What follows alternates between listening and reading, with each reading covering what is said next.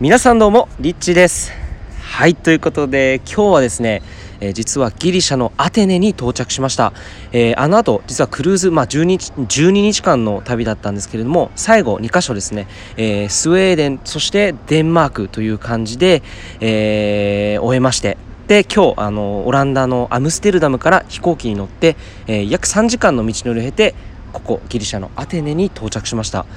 えー、実はですね2年前にもアテネに来てましてえーとまあ、でもこのアテネの街自体は本当に一瞬だけですねパルテノン神殿あの見に来ただけであのなかなか街全体っていうのを見ることは、えー、できなかったんですけれども、まあ、今日ね早速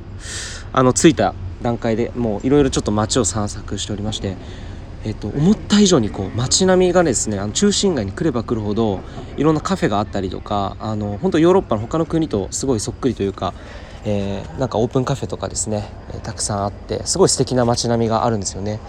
でちょっともう日本食食べたいなってなって、えー、調べてみたらなんとホテルのところから歩いて3分のところに大阪っていうやつがあってでたこ焼き食べたいなって思ったらもう見事にたこ焼きもしっかりありましてですね、えー、まあ、日本食を食べて、えー、今回アテネの旅がスタートしたんですけれども、えー、今回は、えアテネの島々あクレ、えっと、ギリシャの島々をですね、え回る予定です。でまあ大体期間は今日からスタートして、えーと、と13日までの予定です。で13日に、え日本に一時帰国という感じの流れになります。えー、まあ、サントリーニ島とかですねあの青と白のこう建物でカレンダーにこうよく出てくるような真っ白いね、えー、建物が続いている海岸沿いみたいなああいうところとかですね、えー、クレタ島とかもですね多分回る予定なんですけれども、えー、またその辺の島々から今度音声の方をお届けしたいなというふうに思っております、えー、この1週間ね本当にいろんなことがあって自分自身の中でも本当いろんな気づきとか変化があって特に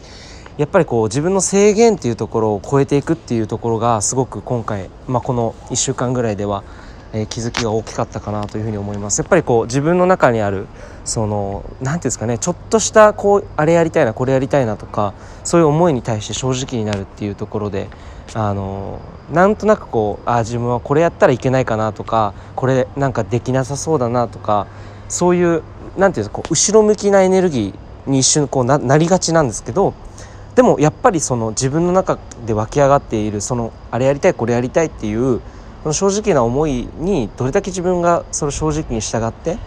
えー、実際にやっていくかっていうところでその制限を超えていくっていうところが、えー、大事なのかなというふうに思いました。でやっぱりその制限を超えて自分が本当に思ったことをやってでそれで、えーと結果どうなるかまたそれは別の話ですけれどもやっぱりそれを体験する自分がやりたいって思うことを行動に起こすその体験っていうものがやっぱり生きている上での本当に価値のあるものなのかなと思いますしやっぱりそれがあるからこそその体験があのできてこそ、えー、何かこう他の人がこう悩んでいたりとかした時に、まあ、自分の手を差し伸べられることもできると思いますしなんかこう本当にさらにそこからどんどんどんどん自分の人生のえー、視野というかステージというかそういったものもどんどんどんどん広げていくことができるんじゃないかなというふうに、えー、思っております。えー、ということで、え今回、えギリシャのアテネから音声をお届けしました。それでは皆さん素晴らしい一日をお過ごしください。ではまた、リッチでした。